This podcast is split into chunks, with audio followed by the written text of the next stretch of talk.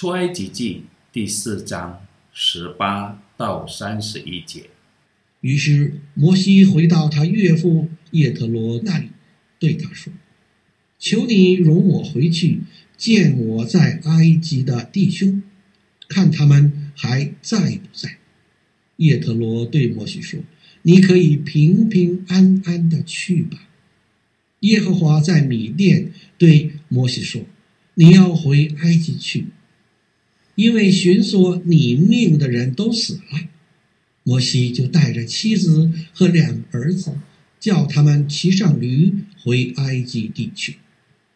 摩西手里拿着神的杖，耶和华对摩西说：“你回到埃及的时候，要留意，将我指示你的一切奇事行在法老面前。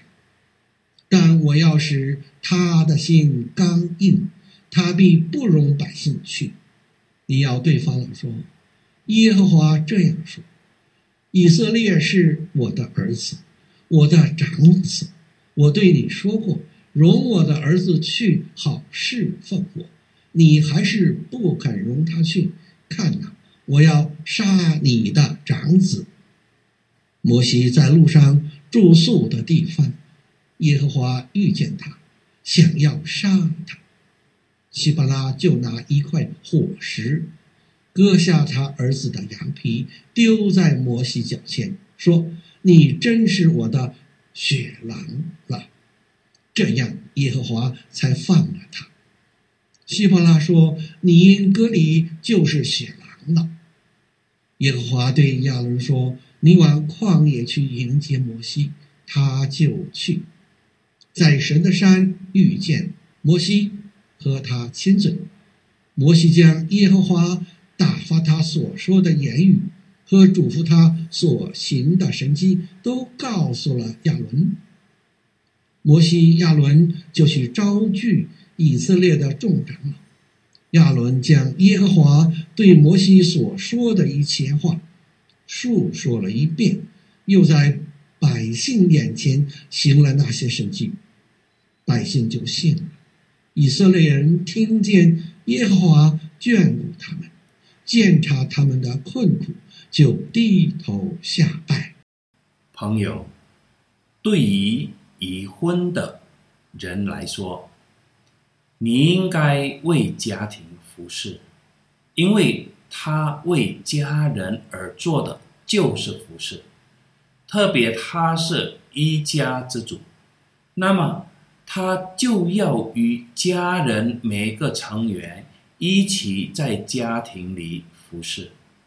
每个家庭成员都有各自的角色，我们不能抛弃家庭服侍而到教会服侍，因为对家庭的服侍就是对神一部分的服侍。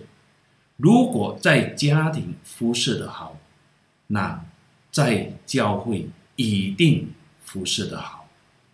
摩西被呼召去服侍，他的家人也参与侍奉。有时我们可能会想，妻子或孩子在社工中能做什么？这不会成为障碍吗？从希波拉所做的，我们可以看到妻子在服侍中。作为丈夫的助手，如果不是他的妻子，摩西会不会被神杀？妻子可以与丈夫一起承担，即使只是作为垃圾桶，在生活或事工聆听丈夫的怨言，妻子则成为一个好听者，就可以减轻丈夫的负担。孩子也是一样，孩子也不能成为父亲服侍的安慰和力量，但他可能只做小小的鼓励，他就给了父亲力量。